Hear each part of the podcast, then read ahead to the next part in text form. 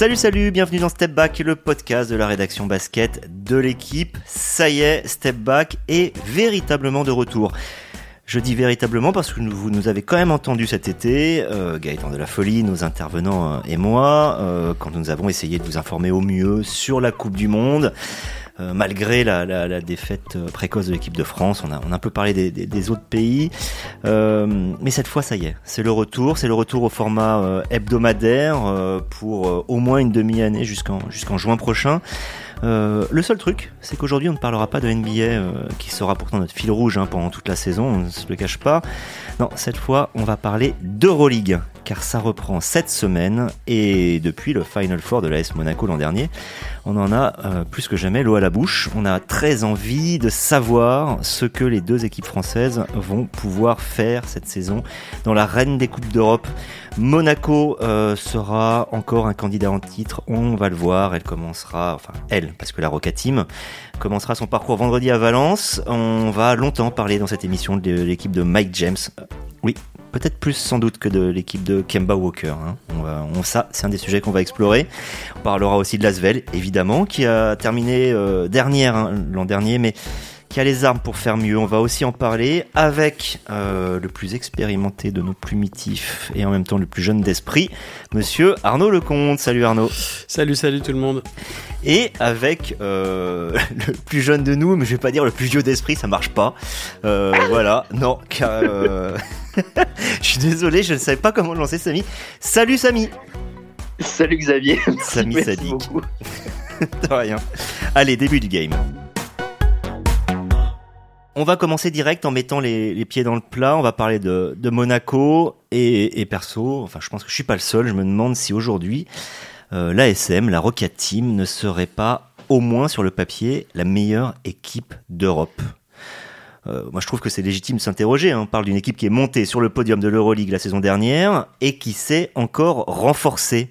Je n'ai pas dit qu'il a remplacé poste pour poste. Non, non, ils ont fait encore mieux que l'an dernier. Alors pour essayer d'approcher un tout petit peu la vérité sur ce sujet, autant qu'elle existe, euh, je pense qu'il faut répondre au moins déjà à deux questions. La, la première, c'est est-ce que Monaco a tout en magasin pour être champion d'Europe? Et la deuxième, logiquement, qui sont ses concurrents? Alors pour la première question, Arnaud, est-ce que pour toi, aujourd'hui, Monaco a tout en magasin pour être champion d'Europe, sans ces angles morts ou ces petits points faibles qui pourraient en faire des colosses au pied d'argile? Oh, Colosse au pied d'argile, peut-être pas, parce que c'est une équipe qui a démontré l'année dernière une, une vraie compétitivité, bien sûr, mais une vraie solidité aussi, parce que euh, elle a été capable d'être très régulière tout au long de la saison. On a eu très peu de finalement de périodes un peu plus faibles, donc ça démontre quand même une capacité à, à maîtriser euh, son, son, calendrier, le rythme des matchs euh, et, et, et, à, peu près maîtriser son jeu. Euh, mais elle a perdu des matchs quand même, rappelons-le. Elle a terminé quatrième de la saison régulière pour terminer troisième en effet euh, sur le podium au bout du Final Four. Elle a, comme tu l'as dit, peu modifié son effectif, elle l'a plutôt renforcé euh, avec euh, l'arrivée de, joueurs français déjà pour densifier un petit peu les, rotations avec Terry Tarpey, les internationaux, hein, avec Terry Tarpey, Mam Jaité, Peter Corneli, et puis évidemment l'arrivée, la cerise sur le gâteau, la, vraie, la vraie star qui arrive cet été, il y en a tous les ans maintenant, on on s'y habitue. La vraie star qui arrive sur le rocher, c'est euh, Kemba Walker, bien sûr, un, joueur NBA euh, qui a fait partie à un certain moment des, des tout meilleurs euh, arrières de NBA. Donc, mais bon, qui pour l'instant n'est pas en état de jouer. On va, on va guetter et on guette depuis quelques temps ses premiers pas sous le maillot monégasque, mais c'est pas encore prêt. Il n'est pas encore prêt, manifestement, parce que vous savez, s'il est là, c'est pas par hasard, c'est qu'il a il a eu des, des soucis de, de, santé, notamment au genou. Et donc, on attend euh, un peu tout ça. Mais je m'éloigne un peu de, la question. Effectivement, Monaco a, conservé, donc même renforcé son effectif, ce qui est un gage de qualité dans, sa capacité à, enchaîner euh, assez rapidement et à se mettre dans la saison, à rentrer dans sa saison d'Euroleague. Donc, on peut effectivement considérer que c'est un des euh, 3-4 meilleurs effectifs sur le papier et qu'il est, il a un petit peu plus que ça parce qu'il a été maintenu, parce qu'il n'a pas été refait de fond en comble comme quelques autres équipes. Hein. Euh, on pense au Pana, on en reparlera peut-être un peu plus tard, mais comme le Panathinaikos qui a été refait de fond en comble, comme l'Étoile Rouge de Belgrade qui a fait un recrutement clinquant également, mais euh, refait de fond en comble. Et euh, donc Monaco a effectivement cette peut-être cette force supplémentaire en tout début de saison d'avoir maintenu une continuité dans l'effectif. On l'a vu euh, lundi, dimanche lors du premier match de Euroleague de l'année. Finalement, c'était le, choc à Lasvel en Betclic Elite pour la quatrième journée que Monaco a remporté euh, sans dominer outrageusement, mais euh, en affirmant en deuxième mi-temps quand même une forme de maîtrise. Donc je crois que ça, ce sera l'atout numéro un de Monaco pour bien démarrer la saison, comme il l'avait fait l'an dernier d'ailleurs. C'est euh, cette continuité, ce qui fait qu'en effet, on peut les placer parmi euh, les, toutes meilleures équipes euh, du, plateau. Samy, l'année dernière, qu'est-ce qu'on avait noté comme point, on va dire peut-être pas faible, mais au moins moins fort? Euh, on avait noté, par exemple, en termes de poste, peut-être l'absence d'un poste 4 shooter avec euh, l'échec de la, venue d'Adrien Moerman, qui était venu mais qui n'a pas été performant et qui a été libéré et qui est parti en Russie. Euh, on avait aussi noté peut-être une longueur, évidemment très belle pour championnat de France, un peu limite pour l'Euroleague, mais ça, ça s'est pas vu parce qu'il n'y a pas eu de grosses blessures. Donc, ce qui n'est pas le cas cette saison, hein, je précise, hein, puisque Jordan Lloyd, par exemple, est déjà absent, que, que Kemba Walker, il faut bien le remettre en marche après trois années quasiment sans jouer. Voilà, on avait noté ces deux points-là. Ces deux points-là ont normalement été améliorés. Pet Corneli d'un côté, euh, grand, de mètre 10 mais capable de shooter. De l'autre, des apports comme Jaité et Tarpé qui sont des joueurs surnuméraires par rapport à ce qu'il y avait avant.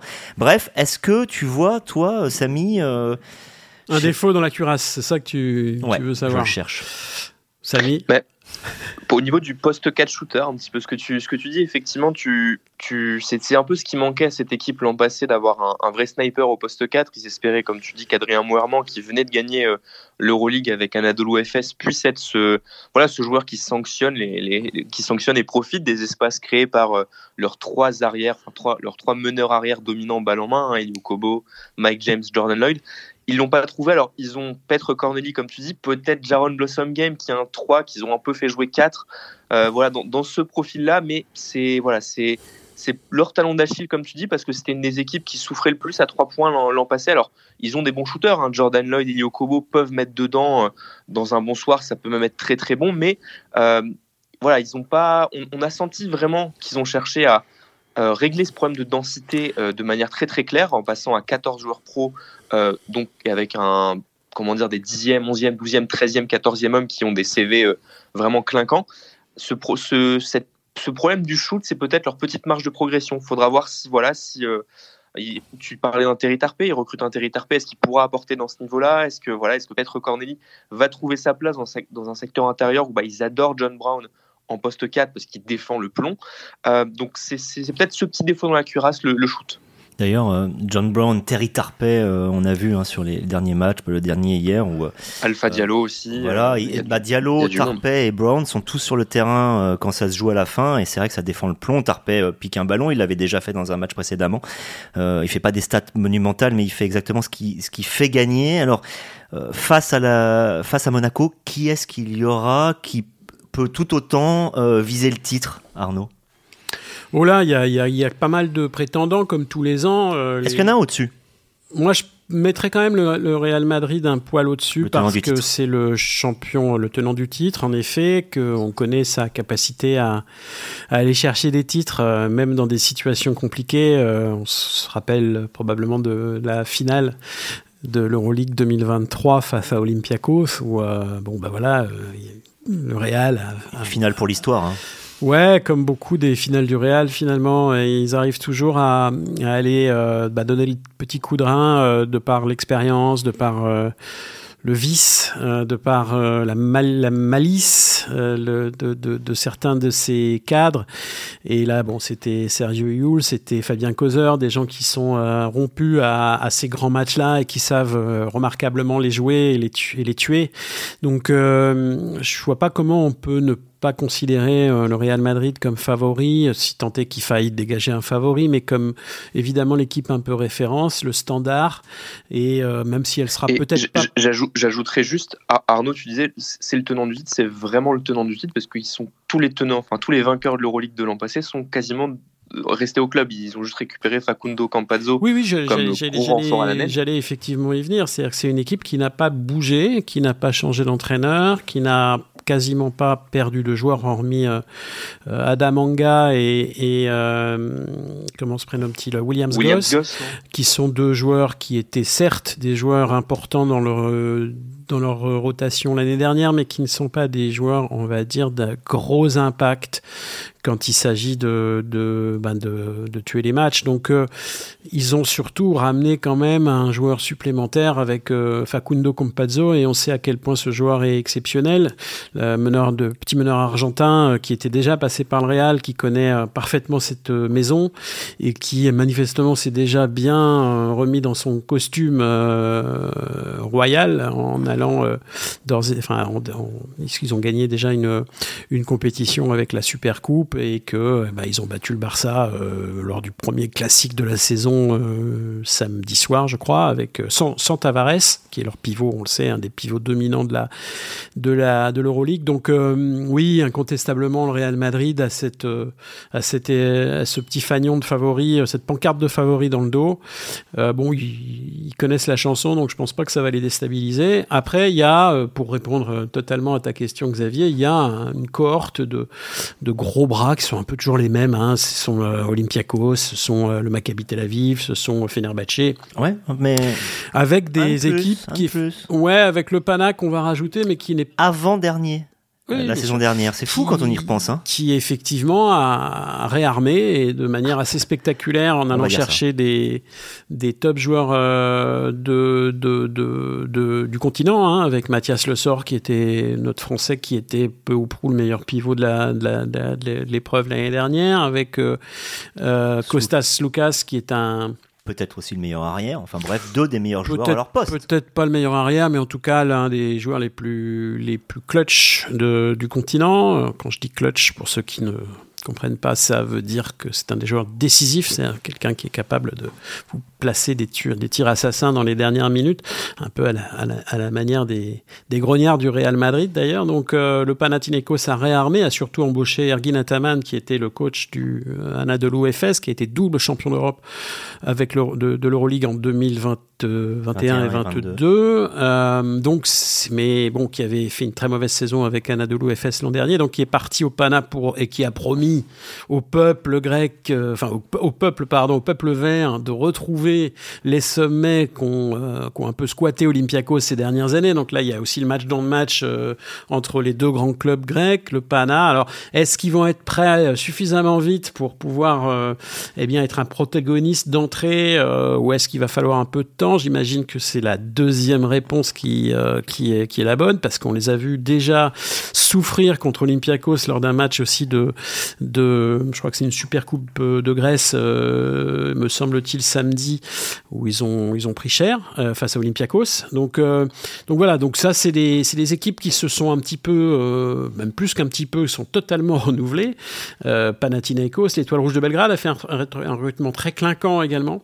Donc tout ça, c'est très difficile de mesurer leur capacité, d'évaluer leur capacité à être prêt rapidement et à être vraiment dans le coup pour les 3-4 premières places euh, au bout des 34 journées.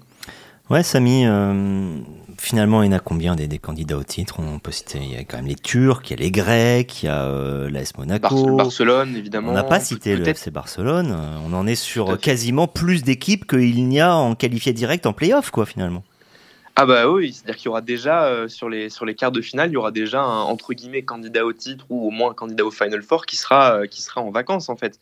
Euh, parce que tu parlais du Panathinaikos, mais d'autres équipes qui n'étaient pas en playoff la saison passée ont réarmé, comme disait Arnaud. Milan a récupéré Nicolas Mirotic, toujours mené, et ils sont toujours menés par Ettore Messina. Ils ont aussi côté français Ismaël Kamagaté. C'est une équipe qui était au Final Four il y a, il y a, il y a deux ans, en 2022 saison catastrophique l'an passé. Ils sont, je pense qu'ils seront bien meilleurs que bien meilleurs cette saison. Euh, il y a le Fenerbahce aussi euh, qui était assez décevant l'an passé, même si c'était pas passé loin de sortir Olympiakos en quart de finale si c'était joué au match 5 décisif. Euh, donc je pense que ouais, en fait c'est, on va voir peut-être un peu ce qu'on avait vu l'an passé, une Euroleague très resserrée où euh, il n'y a pas d'équipe qui risque de s'envoler peut-être à 26, 27 victoires en, 34 matchs de saison régulière, et où effectivement, euh, l'an passé, l'écart finalement entre disons entre le, top 4 et, le, et le 11e, c'était à peine 3-4 victoires. Quoi.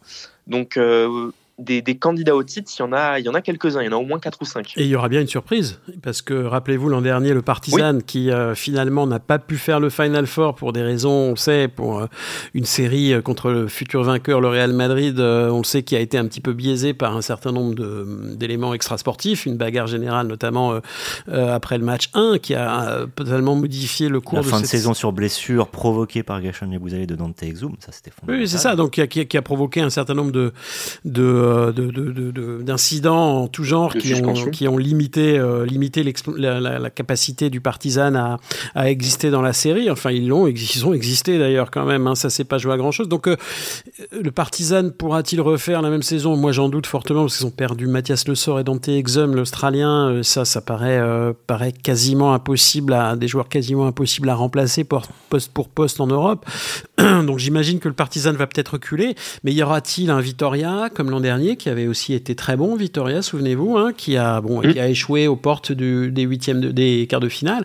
On a euh, un étoile rouge de Belgrade qui est pas forcément un habitué des hauts sommets ces dernières années, mais, ils ont Milos qui a été euh, refaire un effectif de A à Z et qui sur le papier présente euh, présente plutôt beau. voilà, maintenant vont-ils pouvoir vraiment rapidement être dans le coup? Je ne sais pas.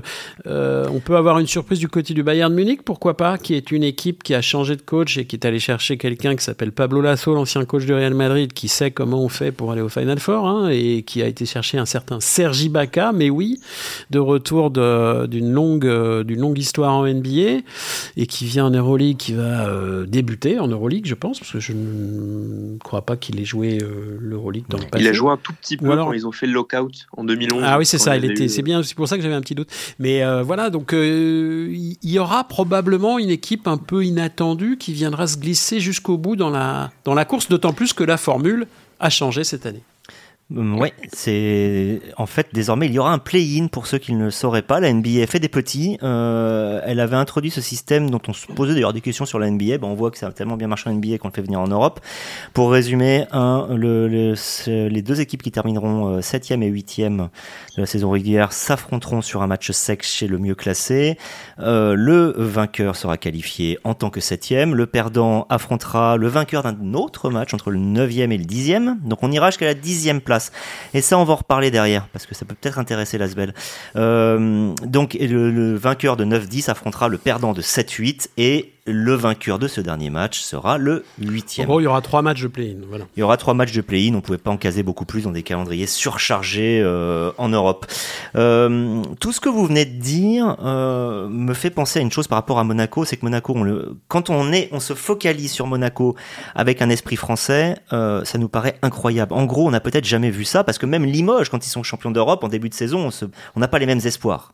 Voilà, peut-être l'année suivante, on en a parlé avec Arnaud justement cette émission, peut-être l'année suivante, quand ils sont tenants du titre, on se dit, bon, ils ont gardé leur équipe, euh, voilà, c'est très fort. Mais sinon, peut-être qu'on n'avait jamais eu autant d'espoir sur une équipe française. Mais d'un autre côté, quand on reparle de ces grands noms qu'on vient de citer en long, en large et en travers, on se réaperçoit que Monaco, c'est peut-être pas un petit pousset, mais n'oublions pas que ce n'est pas une équipe qui a une licence A permanente, qui joue chaque année sa, sa, sa, place. Finalement, Samy, euh, Monaco, c'est une équipe qui est dans l'urgence. Elle a même pas de salle finalement. Alors, sans euh, vouloir manquer de respect à la gentillesse de son médecin et ses jolis sièges en bois, euh, finalement, c'est une équipe qui est en pleine construction, Monaco encore. Bah, comme tu dis, elle n'a pas la salle dont rêverait l'Euroleague, en fait. Une salle, une salle, je sais pas, de 8, 10, 12 000 places pour, pour, pour asseoir en fait son, sa place comme marché en Euroleague. Comme tu dis, elle est dans l'urgence parce que effectivement, ne pas avoir de licence permanente, euh, même si voilà, on n'imagine pas forcément Monaco prendre la porte sèchement euh, l'an prochain, mais effectivement, il n'y a, a, pas ce, ce petit matelas, cette petite sérénité peut-être qu'ont tous les autres grands d'Europe. On parlait du Panathinaikos, qui sait que même en cas de saison catastrophique, ils, repartent l'an prochain. Euh, Monaco, c'est un tout nouveau, un tout nouveau, comment dire, un tout nouveau candidat au titre de l'Euroleague. Finalement, ils ont joué que deux saisons, il faut le rappeler. Alors, ils ont remporté, j'ai regardé, je crois que c'est 58% de leurs matchs en Euroleague, c'est énorme. Il n'y a que les Cadors, un Real, Barça, euh, je crois Olympiakos qui ont remporté plus qu'eux. Mais effectivement, c'est toujours un marché en, en développement, un marché qui, voilà, qui a, comme tu l'as dit, qui n'a pas une salle qui lui procure un vrai avantage du terrain. On l'a vu l'an passé avec le Maccabi Tel Aviv. Il a fallu que Monaco soit sont entre guillemets ingénieux pour pas que la salle soit envahie de supporters du Maccabi. donc effectivement, ils, sont toujours à la recherche de, voilà, de résultats pour asseoir leur leur place à cette table en fait à laquelle ils étaient déjà l'an passé, le Final Four, pour, pour avoir cette, cette légitimité à, regarder droit dans les yeux en fait tous les autres candidats au, titre, au titre suprême. Arnaud, le, seul point aussi qu'il faut signaler, je pense, pour finir, c'est ce, l'arrivée de Kemba Walker. C'est un drôle de coup. Tu as évoqué euh, son CV. Effectivement, il est, il est. Hein. On est sur, je crois, 5 à 6 saisons de plus de 20 points de moyenne consécutives. Euh, d'un autre côté, c'est un joueur qui arrive sur les plates-bandes de Mike James. Euh, je, vais, je vais donner un tout petit exemple. Euh, lors du, du Monaco Asvel, euh, Paris Lee euh, pique un ballon à, à, Mike James. Alors je pense que Mike James déjà il faut pas lui piquer un ballon parce que ça a tendance à piquer son orgueil en même temps que le ballon. Et il est revenu en défense. Il nous a fait un contre en chase down comme on appelle ça, euh, extraordinaire. Alors je pense que ça veut dire deux choses. La première c'est déjà c'est l'orgueil de Mike James, mais c'est aussi il est en train de dire c'est mon équipe. Évidemment, tout le monde le sait. Sauf qu'avec l'arrivée de Kemba Walker, il y a un doute tout d'un coup. Alors lui, il est en train d'essayer de prouver en début de saison à tout le monde, même si on n'en a pas besoin, mais lui veut le faire. Attention, patron est là.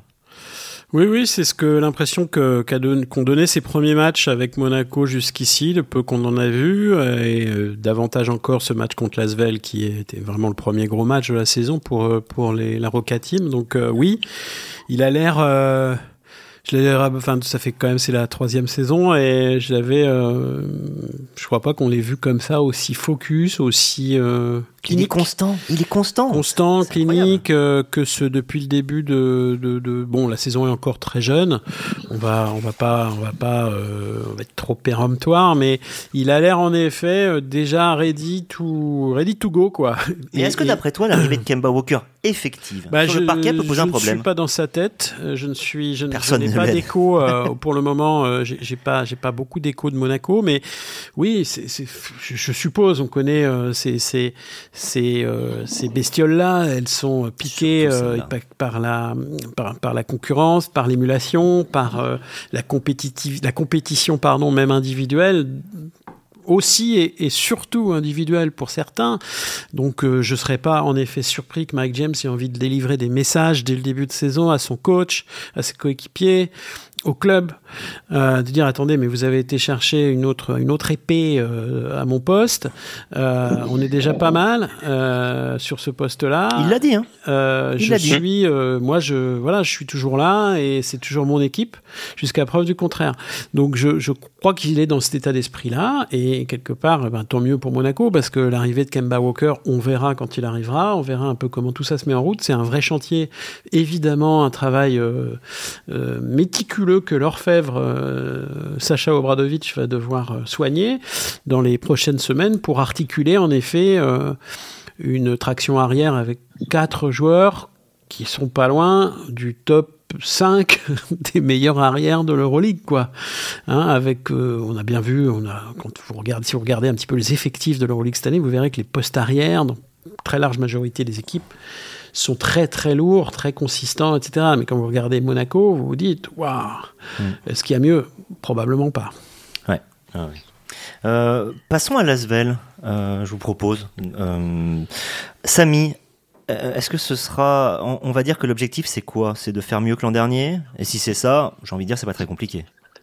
Non, bah comme tu dis, puisque l'Asvel effectivement euh, a, fini dernier, de, dernière de la, saison passée en Euroleague, avec euh, voilà, je crois que c'était 8 victoires, 26 défaites et une série, il me semble, pas de victoire après, euh, enfin une série de 13 défaites consécutives après leur dernière victoire contre Fenerbahçe en janvier. Donc effectivement, voilà, d'un point de vue sportif, ils ne peuvent que faire mieux, puisque bah, la dernière place, ce serait une, encore une saison catastrophique encore de s'y retrouver. ils ont fait un recrutement qui est qui donne un peu d'espoir. L'an passé, ça a été le gros problème. Euh, tout, toutes les pièces avaient été mises sur Nando De Colo, Geoffrey Lauvergne. Geoffrey Lauvergne se blesse, euh, synonyme de fin de saison, dès octobre. Et beaucoup de paris qui avaient été tentés autour de ce duo n'ont pas fonctionné. Là, ça semble un peu mieux. On a vu, euh, ils ont tenté des joueurs comme Timothée Luau Cabarro, un an après sa dernière expérience en NBA, il avait déjà fait un petit passage à Milan. Frank Jackson, qui est un gros scoreur qui arrive des États-Unis, et puis des voilà, des, ils ont pioché un petit peu dans le championnat de France pour certains, Boris Dallo, Mba, India, ils ont gardé Youssouf Afal. Donc il y a, une effectif qui semble avoir un petit peu plus de cohérence que l'an passé. Donc faire mieux, évidemment, oui. Il faudrait que Lasvel se rapproche un peu de, bah voilà, tu l'as dit, la dixième place, ça donne un espoir de play-in. Euh, voilà, il y a d'autres mastodontes européens qui ont un budget plus conséquent, qui peuvent aller chercher des joueurs peut-être plus référencés que Lasvel. Mais voilà, au moins se sortir de, disons, ce, top 4 en partant du bas pour, euh, voilà, pour réaffirmer un peu sa place comme membre permanent, puisque l'Asvel, contrairement à Monaco, est membre, euh, du moins, à une licence pour pluriannuelle, à une licence, a signé une licence pour 10 ans, donc il y a un petit côté revanche et montrer qu'on appartient à cette compétition après une année voilà, qui avait été aussi difficile que, qu'elle l'a été l'an passé. J'aurais une, autre question pour, pour Arnaud, mais avant, je voudrais juste rester avec toi, Samy, faire le jeu inverse de ce qu'on a fait avec Monaco. On essayait de chercher s'il pouvait y avoir au-dessus de Monaco, en disant, que c'est la meilleure équipe d'Europe euh, Essayons de voir s'il n'y a pas personne au-dessus. Là, si on veut pas qu'il soit dernier, il faut mettre des équipes en dessous. Euh, oui. Pas évident. Euh, Alba, Alba Valence, Zalgiris. À chaque fois, il y, a des, il y a des choses quand même qu'on peut trouver. Euh, le Zalgiris, c'est un club qui a une académie de jeu. Le euh, Valence a quand même une puissance aussi due au championnat espagnol où elle, elle repère et elle récupère des, des joueuses, des joueurs. Euh, il y, a, y, a, quand même du, du, du gratin et c'est difficile de mettre quelqu'un derrière.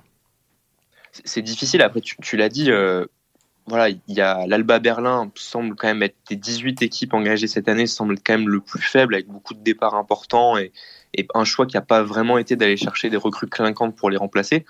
Euh, voilà, après, en fait, il y a des équipes qui, enfin, qui, Lasvel doit être entre guillemets dans, comment dire, dans dans, le range, ce qu'on dit un petit peu dans le, dans, dans, le, dans le champ des possibles de certaines équipes, Valence, Virtus Bologne, Zalgiris, peut-être même un Basconia qui a perdu euh, des joueurs clés cet été, euh, doit rivaliser avec, euh, avec des équipes comme ça, qu'elle a déjà toutes battues l'an dernier, l'an passé en début de saison, quand, quand, quand, le bateau était encore à flot avant de couler un peu en, en début 2023.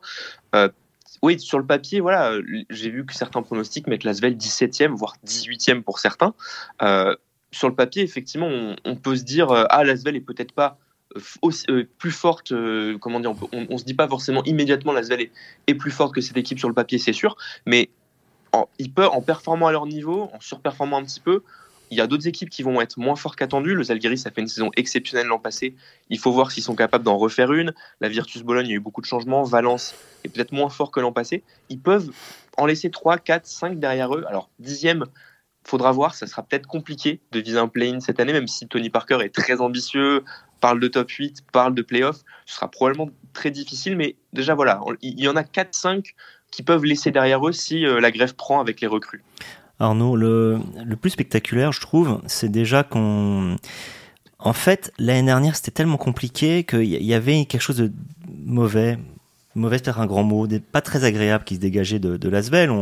Il y a eu une sanction, euh, y avait les finances étaient opaques, c'était compliqué de comprendre. Et puis, euh, ben avec les blessures, avec peut-être des mauvais choix, euh, le parquet ça suivait pas trop.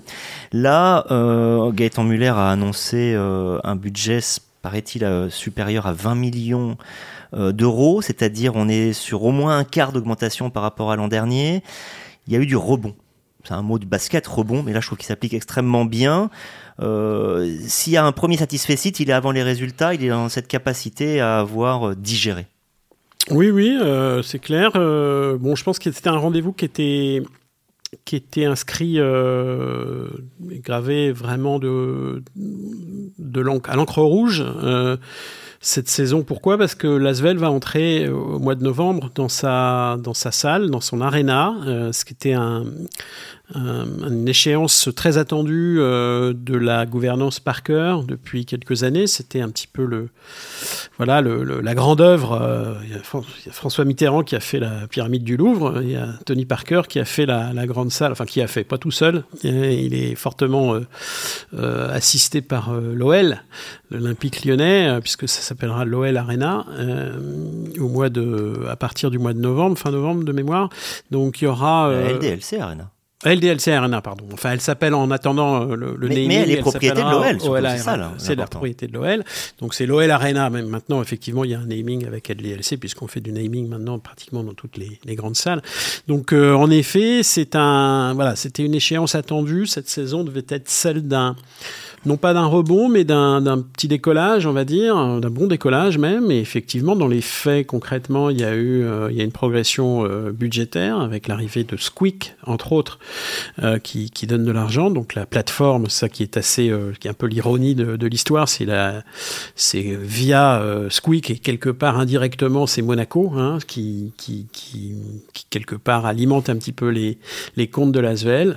Monaco, pourquoi? Parce que Squeak est la plateforme média euh, de Fedcom, euh, qui est le propriétaire de l'AS Monaco, à travers Monsieur Fedorichev. Donc c'est assez, euh, assez étonnant, mais c'est ainsi. Donc en effet, c'est un rebond financier important et l'Asvel avait un peu programmé tout ça. Donc on a effectivement une équipe qui a été probablement, à mes yeux en tout cas, mieux construite que celle de l'an dernier, probablement parce que euh, je pense que l'an dernier a été un peu sacrifié d'une certaine manière pour préparer la saison 23-24, et donc l'entrée dans la dans l'arena. Qui... sacrifié en refaisant venir, euh, faisant revenir euh, Nando de Colo et Geoffrey Lauvergne, parce que la blessure, elle n'est pas annoncée elle, en début Elle préparait, si tu préfères, un peu à travers ces arrivées-là, un an avant, un an avant, préparer effectivement une saison qui, qui doit être celle un peu du décollage.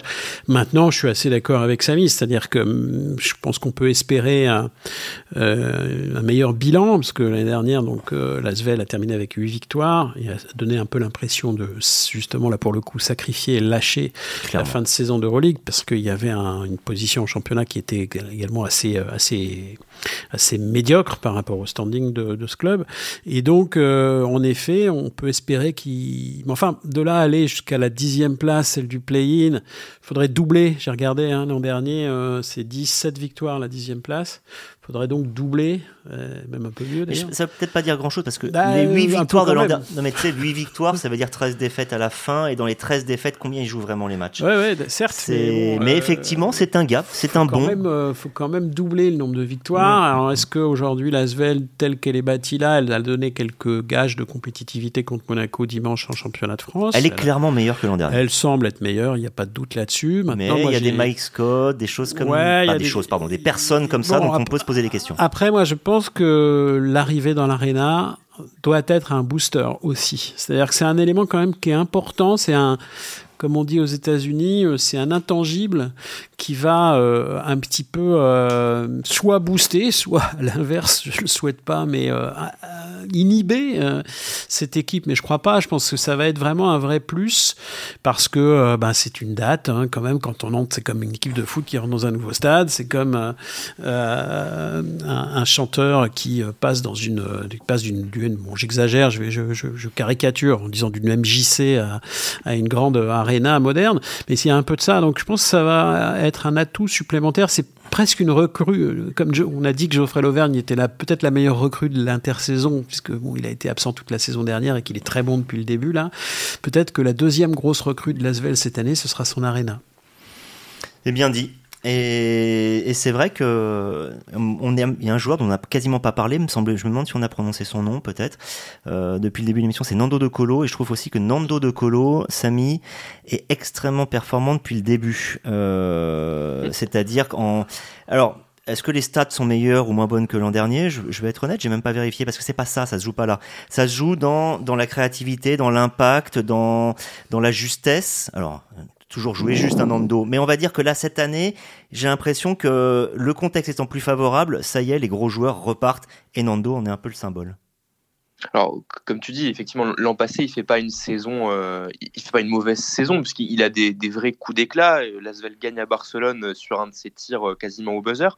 Mais c'est vrai que voilà, on, avait eu le sentiment toute la saison, on en, parlait aussi euh, dans la rubrique sur le fait que effectivement parfois euh, il jouait peut-être trop vite pour ses coéquipiers qui étaient peut-être pas prêts à recevoir, je sais pas, de, telles passes, de tels ballons, qui étaient, qui étaient peut-être pas sur son tempo à lui, qui, est, euh, qui venait d'un club, qui venait de, plusieurs clubs où il avait joué le titre en Euroleague chaque saison. Parfois, il avait gagné deux fois avec des titres de MVP. Là, on, sent cette saison voilà, qu'il est mieux entouré, que ça se ressent vite dans son jeu. Paris Lee, c'est un, un, partenaire de lignes arrière qui est fantastique. Ça lui donne de la, Paris s'occupe du, meilleur extérieur en face en défense. Ça libère Nando De Colo qui, voilà, qui, qui a eu un été peut-être aussi frustrant avec l'équipe de France, très frustrant puisqu'il sort contre la Lettonie, c'est lui qui est exclu dans le quatrième quart-temps. Il sort avec un match à zéro point. Donc je pense qu'il y voilà, y a un petit cocktail qui fait que on, a, un Nando de Colo vraiment très saignant dès ce début de saison. Il a aussi, alors je ne pense pas que ce soit qu'il y pense tous les jours, mais il va, devenir cette saison normalement le meilleur marqueur de l'histoire de l'Euroleague. Il est à 230 points, je crois, de Vassilis Panoulis. C'est aussi quelque chose voilà, qui sera un, temps fort de la saison de Lasvel. Et, euh, et ouais, il a plus de comment dire, il a, du meilleur matériel autour de lui si, on peut employer l'expression. Et effectivement, ça peut aussi le pousser à, à retrouver, alors peut-être pas le niveau du MVP de l'Euroleague qu'on avait connu au CSK Moscou, mais un niveau de, ouais, pour être le leader, le, le, véritable leader de cette équipe, plus ambitieuse que l'an passé et euh, voilà qui serait prête à surprendre avec ce booster que sera l'Arena, un début de saison ils pourront peut-être accumuler les victoires contre des équipes pas tout à fait prêtes. Euh, ouais, effectivement, il y a, il y a, enfin tous les signaux sont positifs pour l'instant pour une grosse saison de, Nando de Colo. Et comme tu l'as dit, euh, c'est vrai que c'est, il n'avait pas été bon en équipe de France cet été, peut-être mal utilisé, mais au moins il n'avait pas su se placer. Et c'est vrai que ça fait du bien pour le basket français de voir que Nando, en fait, c'était plus une question de contexte que de vieillissement. Il a 30 7 ans, il hein, faut quand même la question se, mm. pose. Euh, et, justement, puisqu'on parle du basket français, on peut peut-être finir cette émission en élargissant un petit peu, mm. euh, dire que le, finalement ce qui se passe en Euroleague, hein, avec un, club français candidat au titre, un autre dont on, c'est pas seulement qu'on espère, c'est qu'on imagine qu'elle euh, peut faire mieux, ça s'accompagne dans toutes les coupes d'Europe. on voit en Eurocoupe où, où Paris, qui a en gros pris toute la structure de Beaune qui avait été, qui avait gagné la Champions League, c'est un candidat au titre, il faut le dire clairement. Euh, mm. Voilà. En, Bourg a aussi un effectif de 12, ce qui peut leur servir hein, pour aller loin en Coupe d'Europe. Euh, loin, je ne sais pas où c'est, mais euh, voilà.